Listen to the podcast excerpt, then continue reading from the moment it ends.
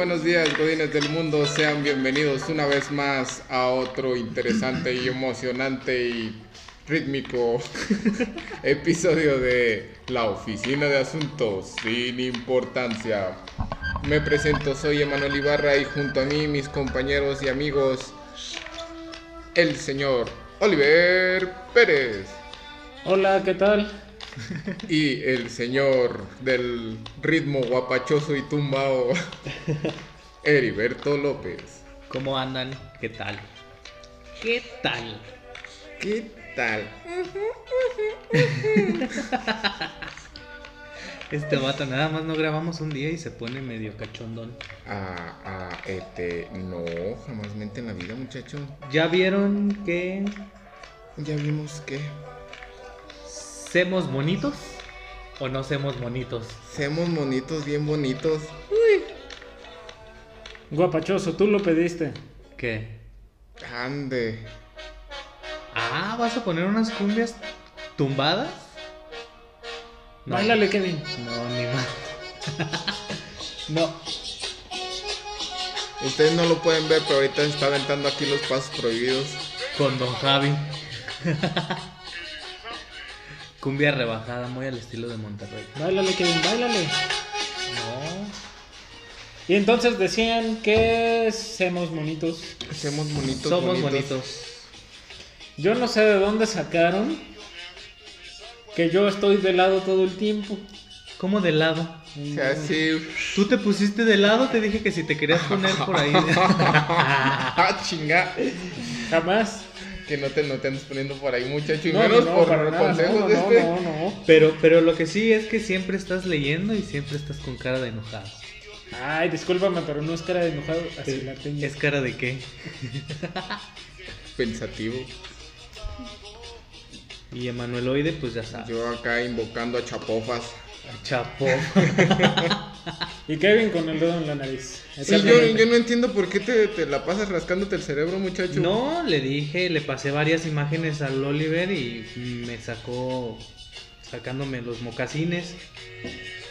Ah, Bueno, la semana pasada tuvimos un programa espectacular porque no lo hubo. porque, porque Increíblemente no lo hubo. fue, fue, no, es que sí nos cargaron pues gacho la cosa. Lo estuvimos postergando una y otra y otra y otra vez y terminamos por decir, pues, sorry, no va a haber. Ahí, ahí dispénsenos. Y, no hoy hubo. también no iba a haber. Hoy estuvimos a punto de no tampoco ver, hubo. pero sí hubo. Sí, después de que, antes de que usted se vaya de mágicas de paseo. paseos por los Andes ¿Te vas a dar suizos. unos pases mágicos? Ay, invita. No para nada, pero sí vamos a tomar unos merecidos días. Uy, como si trabajaras las millonadas, muchacho. Ven como lo, que les dijimos en temporadas anteriores, es cierto, este muchacho llega de vacaciones y se va a la semana otra vez. Aguantarlos a ustedes es suficiente chamba. Ocupa vacaciones de las vacaciones el muchacho. Güey, ¿nunca te ha pasado que Sí, te vas a algún lugar a descansar y regresas Bien diciendo necesito descansar? Cuando me voy a Ixtapa en Semana Santa o cuando me iba, sí ocupaba vacaciones de las vacaciones. Tú eres de esas personas que se van a Ixtapa en vacaciones, horror. ¿De Semana Santa? ¿O en vacaciones, vacaciones? En general. No, por lo regular una semana después, que ya no hay tanta gente. Hasta eso es consciente el muchacho. Temporada baja, más barato. Temporada baja, más barato. Más barato. Hay algunos lugares en donde te dicen que no, que cuando hay menos gente es más caro. ¿no? Pero creo que son los menos, ¿no? Pues, No sé, digo, la neta es que a mí tampoco me gusta ir a- de vacaciones en temporada de vacaciones. yo por ejemplo en noviembre del año pasado agarré un paquete y se me hizo barato. Hijo de tu madre.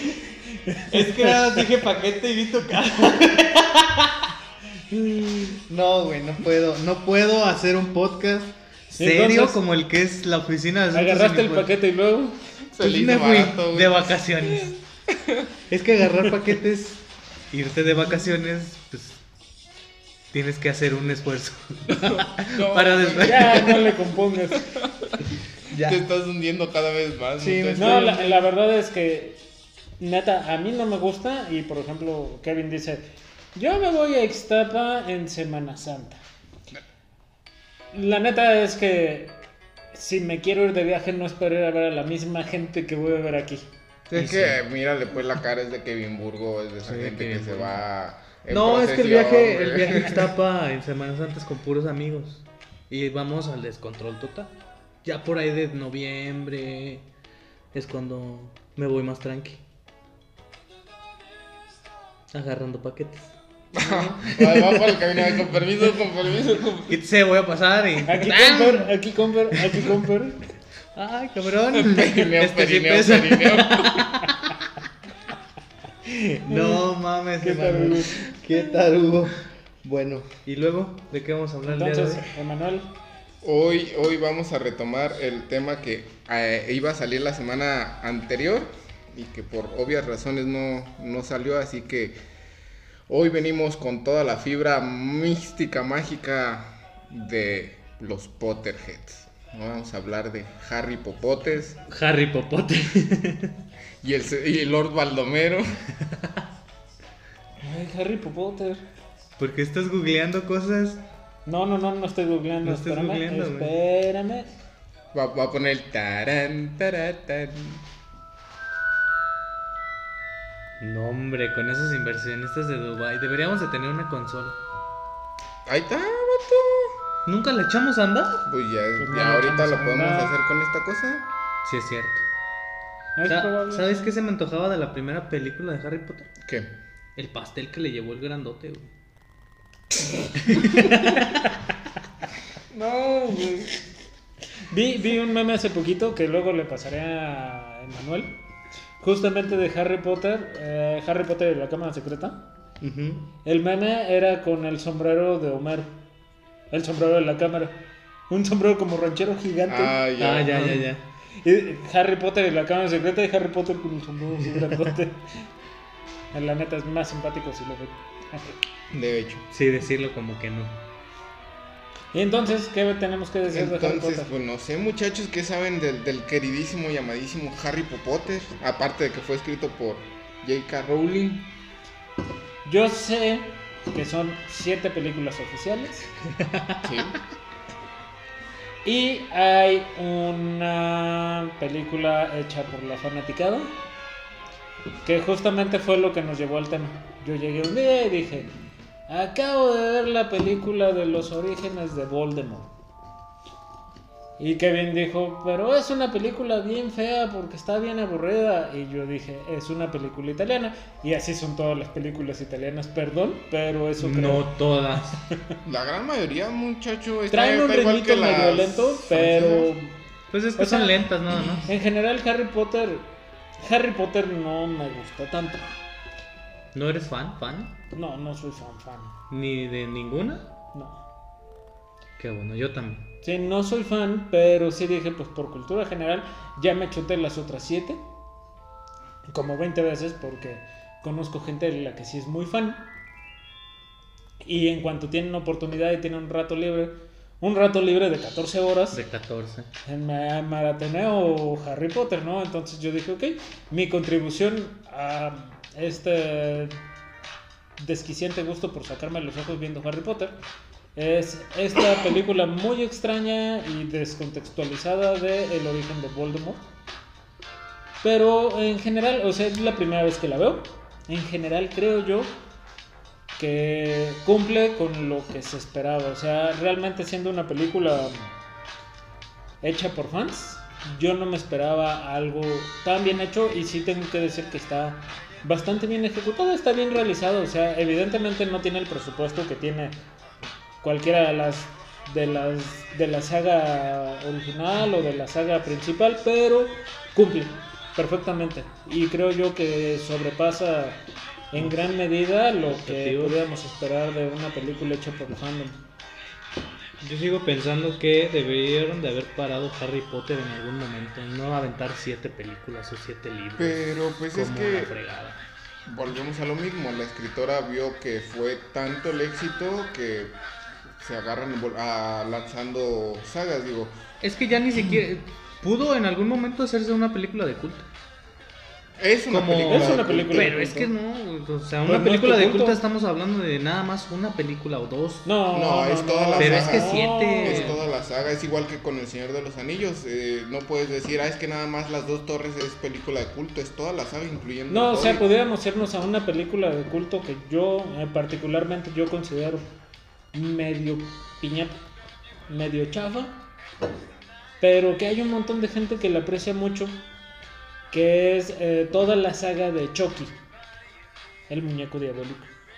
Son Ujú. siete, ocho, nueve películas, ya ni sé, o sea, la, de hecho la última se llama El culto a Chucky o algo así, ¿no? Sí. Yo me quedé en el listo de Chucky, güey. Entonces- Vale todas estas películas las entiendes como un, un solo texto, digámoslo de esa manera. ¿Por qué? Porque no puedes entenderlas de forma individual. Te la tienes que chutar toda para entender todo el contexto de lo que está pasando en las otras. Entonces, hay un montón de gente que aprecia mucho esa película y que la tiene en sus grandes hits. En lo personal a mí se me hace simplemente muy chistoso, a pesar de que soy muy kitsch. Sí se me hace muy chistoso que algo tan simplón como ese argumento de, de Chucky sea Todo una franquicia. toda una franquicia y que es una franquicia tan larga. ¿Cuándo fue la última que salió de Chucky? 2000... Creo que fue hace poquito, ¿no? Como 2010 yo creo. No sé, el que trae el teléfono en la mano, el apuntador. No, hace poquito, como en 2015, 2000 No y sé, tanto. la neta es que no hubo sé. Un remake y ya Chucky se veía bastante 2017. No, Imagínate, o sea. bastante ¿y fue- ¿Cuándo fue la primera? En el 89, 88. No. O sea, estamos 89, hablando de 80. casi 30 años. En el 88. En el 88. O sea, estamos hablando de 29 años entre la primera película y la última. Ujú. Es más grande que tú, ¿no?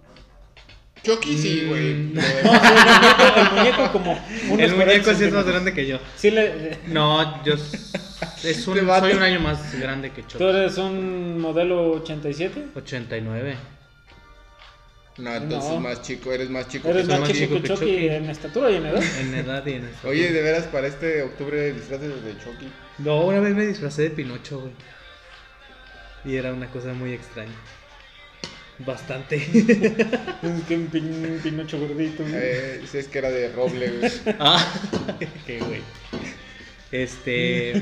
Y luego, aparte de Chucky y de Harry Potter, O sea, a lo que voy es a que si, si a ti no te gusta la película, no implica que no sea de culto para alguien más. Digo, Harry Potter tiene su gran fanaticada al grado de que hay parques y hay museos. ¿cuántos años tiene hay- Harry Potter? Harry Potter en la serie o existiendo. No, salió la primera novela salió en el 99.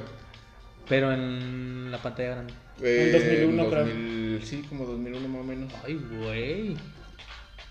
Parece que fue ayer cuando fue a ver la película. Sí, ya tiene, ya tiene su, su rato, pues finalmente el cuate que hace Harry Potter en ese momento tenía como 7 años, ¿no? Sí. Sí, pues ahí vimos crecer a los, a los personajes tal cual. A Hermi ¿Cómo, ¿Cómo dicen los españoles a, a Hermione? Hermión. Ujú.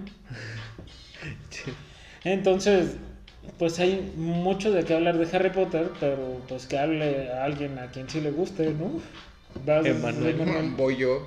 Oye, ¿te volviste a pintar el cabello de morado? no? Sí, ya es que ya andaba pues güereando yo acá. Andaba señora que hizo paro y le dijo, a ver, A ver, güera. para acá. Y me, y me Güera de hombros volví a pintar el cabellín. Ya me quedó más, más oscurito porque sí me veía así como My Little Pony.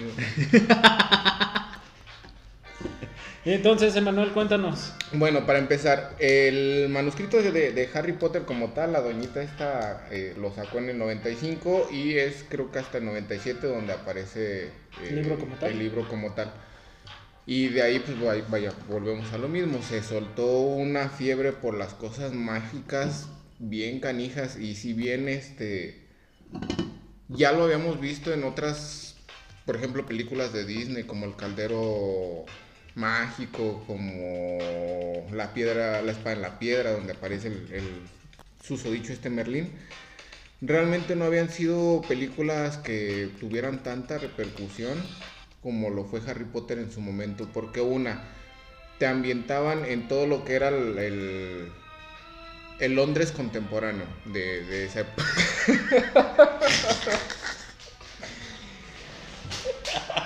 Entonces, dos, los protagonistas eran squinkles de, de primaria, güey. Yo creo, yo creo que debe ser bien difícil trabajar con... Con niños de esa edad. Con niños de esa edad. Sí, Sí, más en el ámbito actoral que los son niños que están. Pero es que yo creo que antes de eso no, había película como de magos, ¿no? Por eso es lo que te No, digo, no, o sea. no, pero no me puede decir eso. O sea, películas de magos siempre hay. Sí, pues te digo, te acabo de citar dos de las más famosas de Disney. De magos niños, De magos niños y que vayan a una escuela y de que magos hagan niños esto. yo creo, no, no estoy tan seguro, pero yo tal vez creería que no te vas a volver a pegar. Hasta donde yo me recuerdo como tal, no. Si bien creo que hubo en algún momento una película, un libro que trató algo más o menos igual, pero que nunca pasó de la Porque- librería central. Finalmente, finalmente lo que causó el éxito de esa película pues fue justamente eso, ¿no? Que había un montón de niños queriendo ser Magos. Bueno, y no tanto de- queriendo ser magos, sino que eran niños que tenían la magia a- al nacer y todo ese rollo. Y eso, y eso fue lo que jaló mucho a, a- a los morrillos a que leyeran. Digo, Y además creo que se hizo en una época donde pegó mucho y muy bien la película, ¿no? Sí. sí. O sea, influyó mucho en eso. Niños siempre va a haber. Sí, pero yo creo que en esa parte de los 2000 era cuando todavía nosotros podíamos salir a los cines solos, podíamos Sí.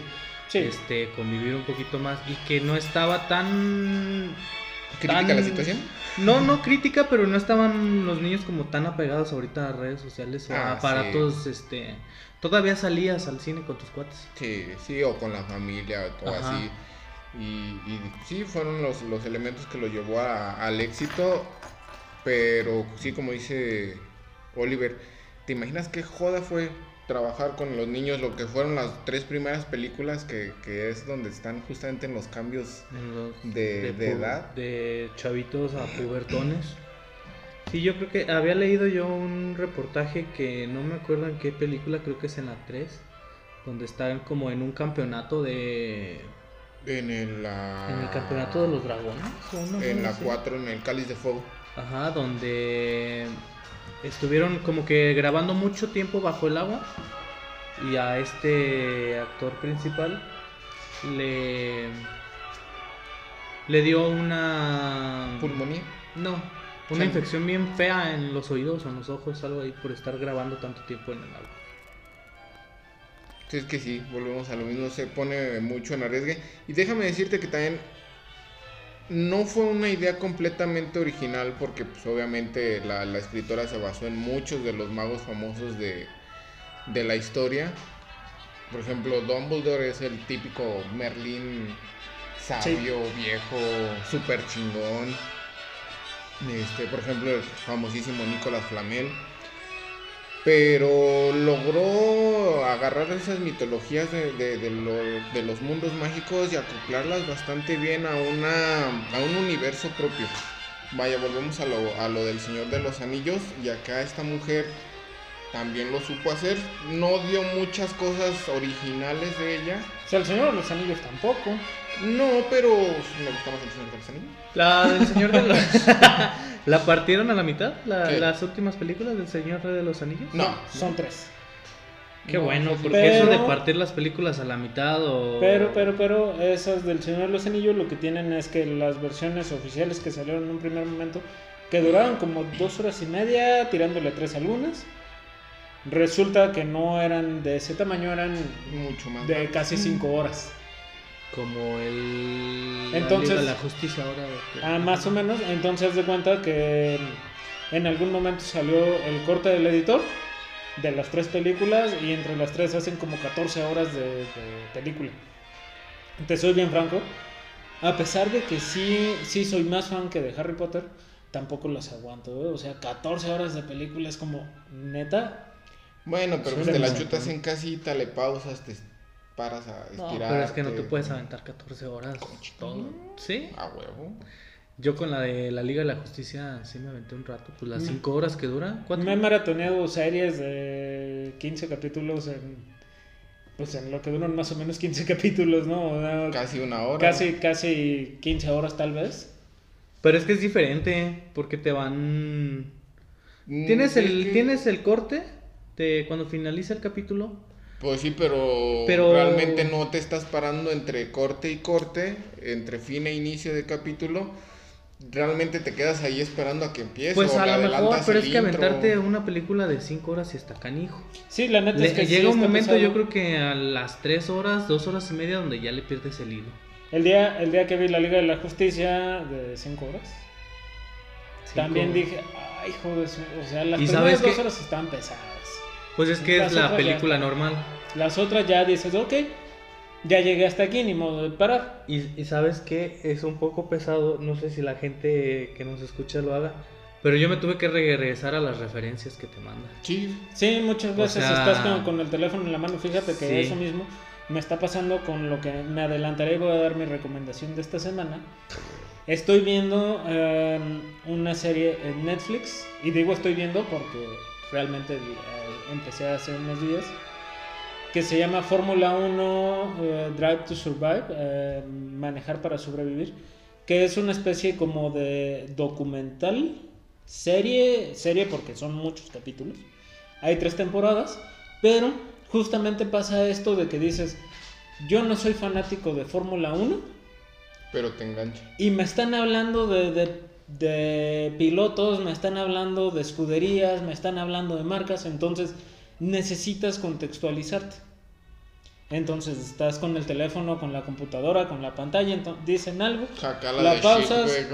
¿Tiene Buscas- que ver con la película de Rush? no, ¿No? no, porque es Fórmula 1 y ese es NASCAR. No, creo que era Fórmula 1, ¿no? Es NASCAR. Sí, es NASCAR. Este. Pero el asunto, el asunto no es si es Fórmula 1 o es NASCAR. En este caso es Fórmula 1 Ujú. y necesitas un montón de contexto. Te dicen, ay, sí, un, un Sergio Pérez Sí. que empezó en Indian. Indian ya ni existe. Entonces yo estaba viendo la serie y dije, ok, ¿y Indian qué era Indian, no? Y estamos hablando de 2018, cuando estaba todavía eh, Force India. Y de, de donde salió Checo Pérez, ¿no? Ahorita Checo Pérez ya no está ahí, ya no existe ni siquiera Indian. Y así como que. ah, Entonces dices, ok, ¿de qué me están hablando cuando dicen India, no? ¿De qué me están hablando cuando dicen el- la escudería Renault? Que ahorita ya tampoco está la escudería Renault como tal, ¿no? Entonces sí necesitas un montón de contexto y lo mismo pasa con las películas de superhéroes o si agarras, por ejemplo, regresando al tema Harry Potter, desde la 4 o la quinta película, Necesitas regresarte. Me Pero las referencias a, a para la misma película, no como sí, a claro. referencias de otras. sí, No, por sí, pero pues, obviamente no le vas a agarrar la onda si empiezas a ver desde el misterio del príncipe. ah, le vas a agarrar así como que. ¿Y este Y- pero es que esa sí tiene un poquito más de contexto, la historia va como muy lineal. Sí, pero de No todos es modos como, no por ubicas ejemplo, el a mundo de- ciertas cosas que llegaron a pasar. Por ejemplo, ya los horrocruxes, este, por ejemplo, lo que pasó en, en la cámara secreta con el diario de Tom Riddle. No vas a entender por qué demonios está acá en la 6, ¿no? En la 7. Para contextualizar la cara de Kevin en este momento es de que no sabe de qué le están hablando. Sí, un poquito. Sí, sí, este... pues sí es de una película. Hablando, hablando de los, de los horrocruxes, perdón que te interrumpa. Y, y retomando esa cuestión del, del tema de la inmortalidad que, que tratamos en la primera temporada. ¿Ustedes harían algo así? Separar su alma en, en varios objetos para asegurar su existencia independientemente de que su cuerpo sea destruido. Yo ya dejé los míos. ¿Cuántos son? Son muchos. Una taza de café. un, Casi estoy este, seguro cuáles van a ser. Un coquito de mate, unos lentes. Su bombilla del mate, su coquito de no, su calabacita del mate, Ah, su taza de café, su termo. Ese pinche termo es como la víbora del, del Voldemort, porque no lo sueltan ni para ir al baño. Güey. El pulponcho. Ya van cinco, ¿y qué más? Ah, unos lentes, güey. Y. Ah, y el Kindle. Ya están. Yo ya dejé mis Te dejaste, te fuiste. Ya, ya tenemos con qué darte, muchacho. ¿Tú? Sí. No, yo creo que no, sería una vida muy miserable, güey. Igual que con lo que platicamos de Drácula, que esta serie de Netflix que lanzó Drácula el año ¿La de 2018. buchones? No. No, ¿cuáles buchones? Donde Drácula es eh, este, parece buchón el vato. Sí, del Sí, Sí, esa sí, está como una mezcolanza entre la, sí, la literatura de Bram Stoker, pero como después de media serie se malversa un poquito. Sí. Sí, En el barco y... caemos, caemos a lo mismo que decíamos en ese momento. Ser inmortal, pues la neta es que te hace reiniciar el juego. Me suena similar a lo que pasa cuando te cambian al jefe en el trabajo. Leve. Pero qué miserable. Pues sí, es que es, Es que es algo muy miserable. otra vez. Pero ahí no empiezas.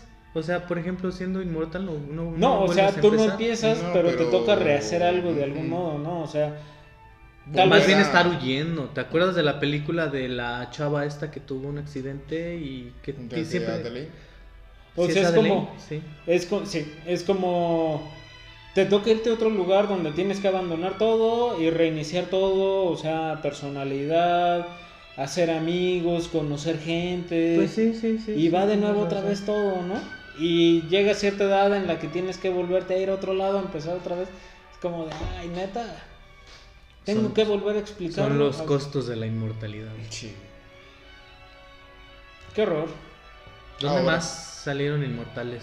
Ah, en Crepúsculo. En Crepú- Bueno, pero esas son marihuanadas. Ande. Te Este, pusiste loco, vato. Hablando de, de objetos mágicos. ¿qué- ¿Tú lo harías? A ver, tú no nos contestaste. Yo.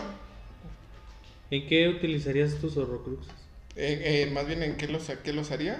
¿De qué los harías? O sea, todavía no los haces. Este, No les voy a decir, vato. Este ya descifró tu secreto. No, los descifró, él supone lo que es. Ay, al menos de esos siete que te di, cinco sí, güey. Tal vez sí, tal o vez cuatro. no. Eso no lo sabrás nunca. Este, yo creo que si igual sería de pensar, si te digo, en su momento a lo mejor sí, sí me hubiera balanzado a hacerlo.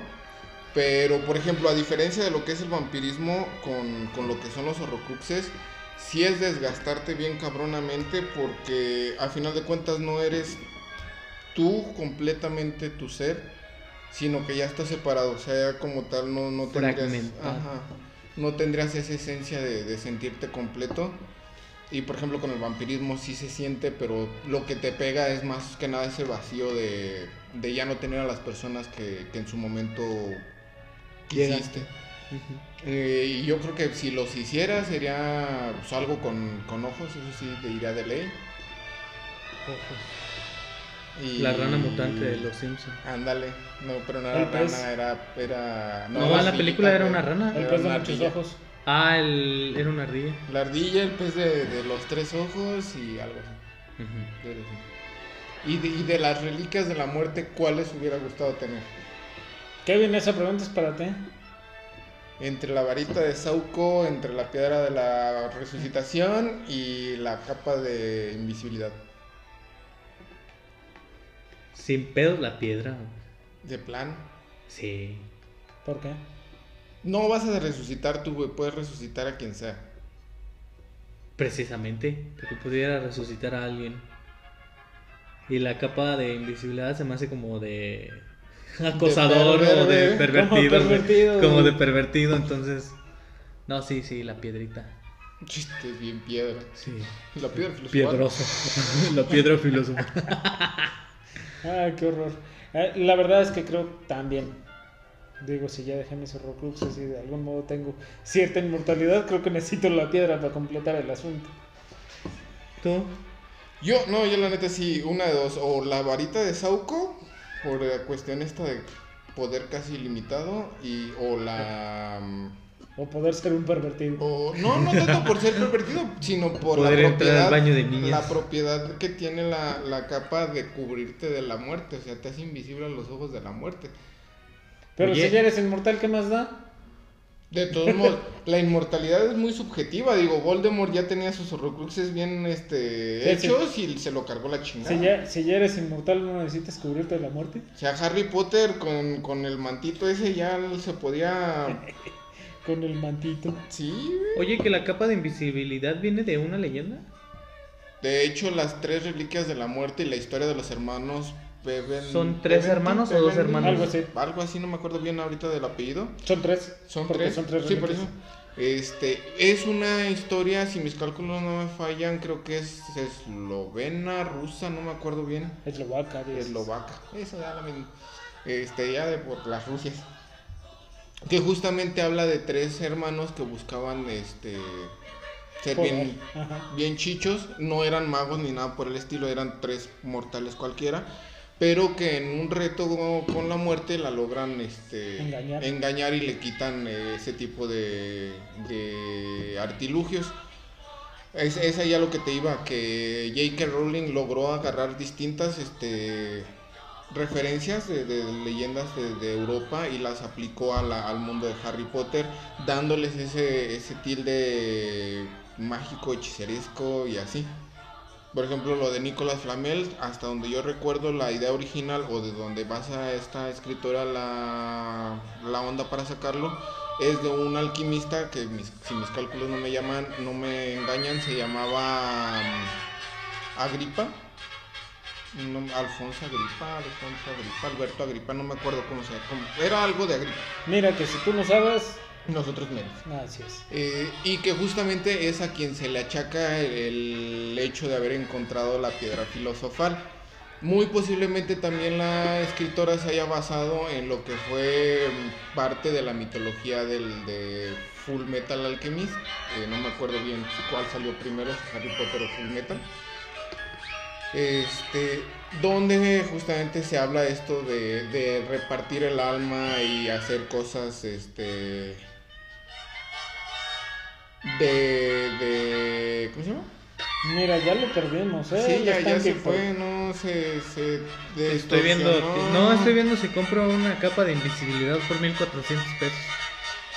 ¿Sabes qué? Creo que no va a funcionar. No, fíjate, no, ahí, ahí, ahí ya se vino abajo mi teoría porque eh, la primera publicación de Full Metal Alchemist fue en el 2001 y obviamente el, el manuscrito de esta mujer. O sea que todo lo que nos dijo es 95. una gran mentira. No, O sea lo que- de Agripa, lo de Agripa es cierto, porque al final de cuentas, eh, te digo, es la referencia, hasta donde yo tengo entendido, más próxima acerca de un alquimista que pudo haber estado cerca o que creó la piedra filosofal, no como tal la piedra filosofal, pero... Me siento totalmente engañado, Manuel. No, Me no siento embarajiñado. Embarajiñado tal vez, pero engañado no. Eh, sí, sí. Este, Siento por que me ejemplo, estás envolviendo con tus mentiras. insisto, lo del Me Dumbledore estoy que es perdiendo en esa mirada. Ay, muchacho, me, me sonrojas. Pero sí, así es este show. Pues, Qué bueno que es sonrojo y no sonrajo. No, sonrajada la que se dio este muchacho ¿Alguien rato con la liga, de...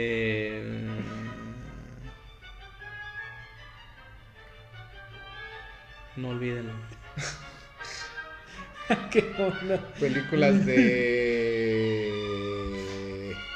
Y bueno, entonces, ¿Qué caso hubieran escogido? ¿O, en cuáles hubiera gustado estar? Yo la neta Fíjate que- conozco dos. donde me, Gryffindor y Slytherin. donde me hubieran puesto, la casa hubiera ganado. ¡Ay! ¡Cálmate! Habló el Malfoy, güey. Nah, es que es la verdad. Tienes cara como de que hubieras estado en esa casita verde. ¿Crees? ¿Crees que soy de los malos? Sí. Sí, es que realmente lo- lo- los de Slytherin no eran como tal malos malos, güey. Mm, Pues los hacen ver como los malos todo el tiempo. En, en, en, la, en los libros realmente tienen un entrecomillado porqué de, de ser malos. Realmente, Es que eran como los ricachones, ¿no? ajá, eran, eran gente pudiente, igual que los Gryffindor.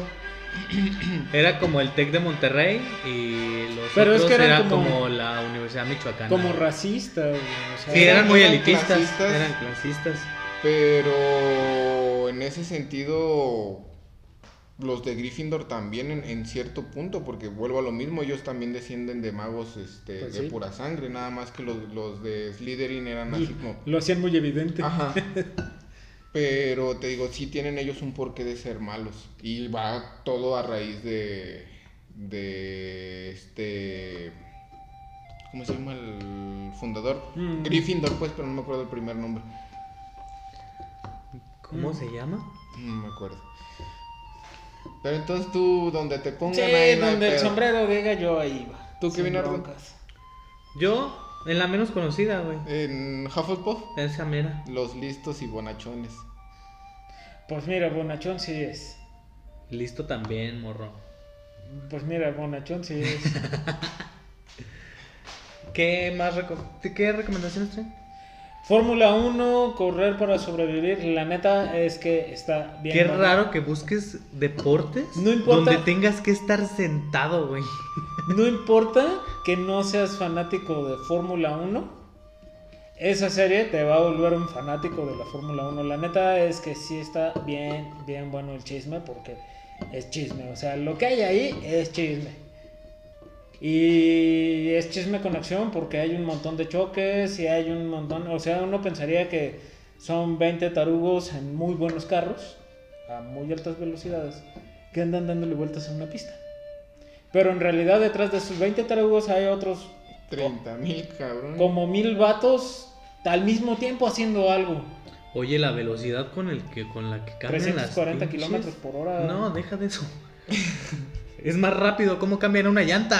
Ah, se dicen que se tienen que tardar 3 segundos. Ajá. Cambiando las 4. Y siento que lo hacen en menos, ¿eh? Sí, obviamente tienen que quemar, tienen que dejar. Hace ese poquito justamente extra. en TikTok vi cómo se trabó una llanta y cómo aventó... Es que llega el carro y le meten automáticamente el gato, lo suben y... Y aventó al batillo que trae Sí. el gato y la llanta como que se quedó trabada. Sí, la llanta Y le se quedó hicieron trabada y este cuate perdió. Sí, No, no pudo. sí, sí, sí, sí. Cuando te metes a los pits, Y, y la bronca de esa llanta, de esa llanta que tú mencionas, es que hizo perder un montón de puntos a la escudería. Hizo perder un montón de puntos. Y tardaron casi 36 horas en quitarla. ¿en serio? Sí. ¿Por qué? Porque entró mal el birlo, Ujú. la rosquita con la que se atora la llanta. Se enchuecó el- la otra parte del birlo y pegó con el rin. Entonces no había forma de meter la máquina. Hizo un para candadito. quitar. Hizo como un candadito, entonces ya fue. Y prácticamente deshicieron la llanta y deshicieron el rin para poder rescatar lo más que se pudiera. Y lo que cuestan esas llantas. Velo bien, se parece a Harry Potter de viejo. sí, es la- cierto. la verdad Como es que- Harry Potter dando clases ahí. Recomendado, totalmente recomendada esta serie de Fórmula 1, Correr para sobrevivir. Está en Netflix, son tres temporadas, 2018, 2019, 2020, hasta ahora. Me declaro fanático de la serie. Ya No vas a ser de esos 1, pero- mamadores que en noviembre que viene la Fórmula 1 a Ciudad de México va a andar con su gorra de Ferrari y sus... Me creerás que tengo, sí tengo muchos años queriendo ir a uno de Fórmula 1, pero al mismo tiempo me da como un poquito de flojera. Es así como... La verdad es que sí. Porque es como ¡fum! y tardan un ratito y otro Como ¡fum! si tuvieras un mosquito así. Te va, te va- te va a pasar lo que. O sea, si en, ese momento, si en ese momento los que pasan tú te despistas, dices, chin, hasta la Pero otra es que ha de vuelta". ser bien, cabrón, por ejemplo, ¿han ido a los arrancones? Ajá. Ah, güey, pero en los arrancones está más chido porque ahí ves el show chido. Pues es que se siente también la adrenalina y me imagino que ya en la Fórmula 1 debe ser totalmente diferente, más Es que, por ejemplo, ahí yo, yo lo veo en el sentido de que sientes tú como espectador la adrenalina de que el conductor de, de tu escudería favorita tiene que estar a las vivas para poder este, mantener la velocidad del puesto, que no seas este, rebasado, Pues que el no se conductor, el conductor y mucha gente. Ah, no, sea, sí, es pero tú vas realmente ¿sí? por el conductor, realmente te importa muy poco el equipo que trae. Oye, las, las pruebas físicas que les hacen a estos batitos Ah, está están canijas porque estaba viendo que el volante está durísimo. Entonces lo tienes que manover y no, no es un volante es redondo, es como un... como, el bativolante. Sí, una Sí, cosa y tiene como un chingo de botones que tienes que operar al mismo tiempo. Y aparte el jalón que te da la fuerza de gravedad, que son fuerzas G, me imagino. Eh, le das vuelta y entonces hay un aparatito que tiene como un cinturón en tu cabeza y, Y te, te- hace... Tienes que hacer como pesas con Cierta, tu sí, cuello. de hecho, sí hacen como pesas con el pesas cuello. con tu cuello, entonces está muy canijo. Yo tuve la oportunidad de ir cuando estaba muy chiquito a una, pero de estas demostraciones de camionetas monstruo. Ah, sí, están, están chidos. Ah, es diferente, pero sí, también sí, es- pero también se siente escuchar los dicen qué motores. pinche momento brinca más esta mamada y me caes encima. Sí. ¿Tu recomendación, Kevin? Mi recomendación De la semana. Este. No tengo. Dinero ni nada que dar. Ni nada que dar. No Hay una película buenísima en Netflix que se llama Te veo. Es una película. ¿Ya te vas, patrona? Saluda a la bandera, no nomás te Saluda a la banda. Hola, hola. Y saluda el micrófono, güey, pero no habla. Entonces, te veo. Te veo de Netflix. Es una película estadounidense del 2019. Dirigida por Adam Randall. Y pues es terrorcito. Ya saben que el terrorcito es de las cosas más bonitas que da esta vida. Y no se las voy a spoilear porque es recientemente nueva y se puso en el top. Mi, mi anti-recomendación de, de esta semana, no vean el tiempo de Loki, por favor. Oye, que ya le hice que pusieron a Loki como un vato género no binario. Eh, ahí esa fue una mamada, güey. En... No, El- güey, el- Disney lo dijo. eh, espérate, el dios Loki, el dios Loki originalmente es hombre, Ajá. machín. Le cuelgan los Fierrudo. piates, güey. O sea, tiene. Pero en la mitología nórdica, él justamente al ser el dios de los engaños, puede cambiar su apariencia a cualquier sexo, sea hombre, mujer, este, gato, perro, caballo, este, hembra, macho, sin importar. De hecho, gracias a ello fue que concibe a Sleipnir, que es el caballo de de seis patas. Eh, Tapatudo. Como hace rato que dijo sí. Ay, qué patotas tienes. sí. Pero es que ya, por En ejemplo. la, en la serie que sé que no le gustó nada a Emanuel, que se llama Ragnarok, Ajá. Pintan a Loki como totalmente... ¿Asexuado? No, no, no, como totalmente gay.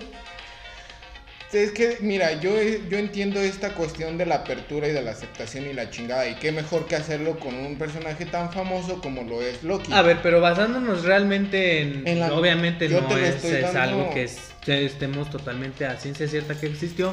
Pero basado en la literatura nórdica, que es donde viene Loki, lo pintan como. Loki es niño, originalmente Sí, nace como niño, Sí. pero puede Entonces, cambiar ¿por su qué sexo sin chingamos? bronca. Pues Por... porque ahorita todo es inclusión. Pero es que no, no te puedes estar este, pasando por el arco del triunfo lo que es. Nada Ya- más por ser vieron. inclusivo. Ya vieron mi recomendación de hace algunas semanas de Cruella.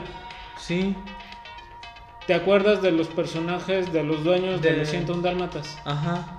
Que en la película original Son cuentos esposos, ¿no? Son esposos y son güeros. Sí. Y que ahora es un gordito hispano y una morena. Ay, es que no, también, por Pero ejemplo. yo no le veo nada de malo. Pero o es que ya, o sea, dejas de, de- dejas de darle, por ejemplo, la connotación que traía la historia desde el principio, como la conocemos.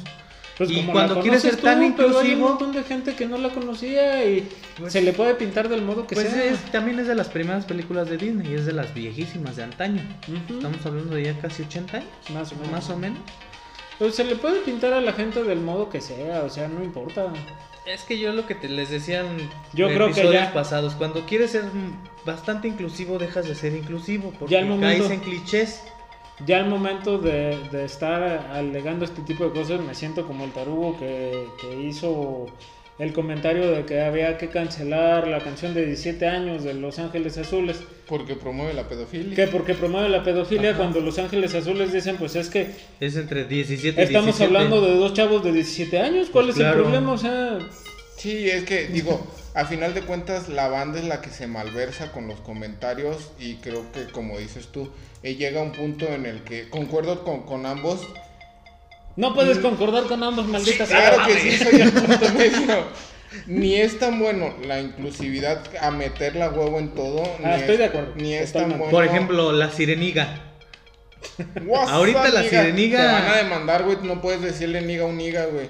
Solo Pues es los nigas niga, se pueden decir niga entre ellos, güey. No, soy, o sea- no soy un güero como. Digo, yo no tengo- Como ahora dicen niga, los argentinos que nosotros somos. Este. Yo no Oye, tengo ningún problema No, con... deja de eso. Le dijeron a los, a los brasileños que venían de la selva y que ellos venían de, De- meramente de los barcos de europeos. los barcos europeos. A ver. Sí, güey. Sí, ahorita. Latinoamérica no quiere nada a los argentinos. Entonces, digo, yo no tengo mayor problema con que las historias se conserven tal cual se hacían en su momento, porque hay que contextualizarlo, que no es lo mismo lo que se decía hace 100 años que lo que se puede decir ahorita. Ah, no, obviamente Pero no. tampoco tengo ningún problema en que las versiones se actualicen, pues ya será cuestión de quien lo, lo lea, lo vea o lo escuche, Claro. que investigue si realmente es como, es como la versión actual dice que es, o, O si es- era de otro modo, eso, Y al final es de bronca de quien lo está viendo, con ¿eh? tú con lo que sea, digo. ¿Para qué le arman tanto pedo? Digo, a final de cuentas es criterio de cada quien y como dices tú, si la gente se quiere quedar tapada con lo que lee o con lo que ve en su momento y no quiere seguir más allá por huevonada, por conformismo, por lo que sea, pues O sea, igual con este asunto de cancelar las cosas viejitas que no le gustan A a, las las generaciones generaciones. nuevas, pues no les haces caso ya y las dejas. Si han estado tanto tiempo, pues ahí déjalas, ¿no? Pues sí. Mejor genera tú tus propias cosas que sí te Que gusten. si le gusten exactamente, creas ¿Por qué? Porque en teoría debería de ser como la intención de, de la gente más grande de estar diciendo lo nuevo no sirve, lo viejito es lo padre, porque en algún momento la gente joven va a ser grande y va a poder decir lo nuevo no sirve, lo viejito es lo padre. Si estas personas que están ahorita cancelando todo lo viejito empiezan a cancelar sus cosas, no van a tener algo para decir lo nuevo no sirve porque en algún momento ya no habrá nada viejito. No, viejito. Entonces les va a tocar amolarse con lo que haya. Y si no les gusta va a ser un bronco no no porque va a ser una cuestión de censura bien canija. No, y creo que, que a futuras generaciones va a venir un repunte de todo ese tipo de, de series y demás que cancelaron por el contenido y va a ser el hit otra vez de ver chorros de sangre en televisión Claro. abierta. Por ahí hay un todo todo un toda una teoría de que más o menos todo se cicla cada 30 años. Y se puede comprobar con la moda, se puede comprobar con el estilo de música, se puede comprobar con las formas de los coches, con un montón de cosas.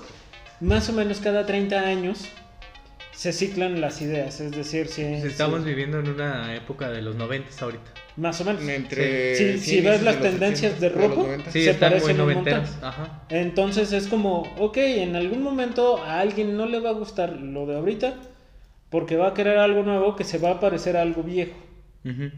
Y después va a llegar alguien que no le va a gustar eso porque va a querer algo nuevo que se va a parecer a algo viejo. Entonces vamos a llegar a un momento en el que a alguien no le va a gustar lo que esté en ese momento y va a buscar lo que no va a estar en este momento. Dentro de 30 años vamos a reciclar moda de los 2000. Pero a final de cuentas va a ser un recicle, Sí. recicle, recicle. que va a ser recicle. como un como una adaptación de la adaptación de la adaptación. Ujú. Sí, va a ser una adaptación de la moda de ahorita de los 90 que estamos retomando, pero ya. Sí, sí, sí, sí. Entonces, no sé si hay algo más que decir. Yo creo que no. Yo creo que ya no vamos a hablar, a poner un tema en el podcast, porque siempre que decimos Sí, un tema, Harry Potter nos- nos- desapareció. hablamos cinco minutos del güey. tema y Pues nos es vamos que nada a más es cosas. como el gancho para agarrarnos de otra cosa y terminar alegando de cualquier cantidad de cosas. Pero bueno, así es esto, mis queridos godines. eh, eh, ajá, sí, cómo no. Se me fue el Eso. Sí, cómo no. Los esperamos en la siguiente emisión del podcast y esperamos sus comentarios en nuestras redes sociales. Ahí por ahí vamos a estar subiendo alguna información o algo, porque la verdad también hemos estado medio moridos en ese asunto. Pues tú que no las Yo, usas. yo que, que Y tú que no publicas, y tú que no sí, no, somos un fraude aquí. Ya, más no, no, no, sí, síganos, síganos, por favor. Sigan manteniéndose con nosotros. Ya saben que somos bien chidos y buena onda. Así que, sin más por el momento, me despido. Soy Manuel Ibarra. Yo quiero mandar un saludo a. Dios mío, te pidieron un saludo. No, no, no, no, no. ¿Fanses Quiero mandar un saludo a la novia de Manuel que lo trae tan guapetón. Ah, sí, yo pensé que Fancies es. No, no, no, solamente a la novia de Manuel y es porque lo trae guapetón, ¿eh? O sea, porque lo trae cabellito Lo pintado baña, lo y peina. arreglado y lo trae alimentado, o Y sea, sí es cierto, le traen lonche. Se porta Sí, muy bien en las entonces- noches. queremos que siga por ahí bastante porque si no este muchacho se nos va A descarriar Sí. bien feamente. y pues ya nada, eh, muchísimas gracias por escucharnos. Yo soy Oliver Pérez. Yo soy el sangre sucia mogul de Heriberto López. Mogol sangre sucia. O sea, es más humano que quemado. Sí, yo soy. No, le iba a decir, soy género binario, pero no. Pues. Digamos que tus mayones no. bueno, Godines, me despido. Cuídense mucho y nos estamos viendo en la próxima. Wingardium Leviosa.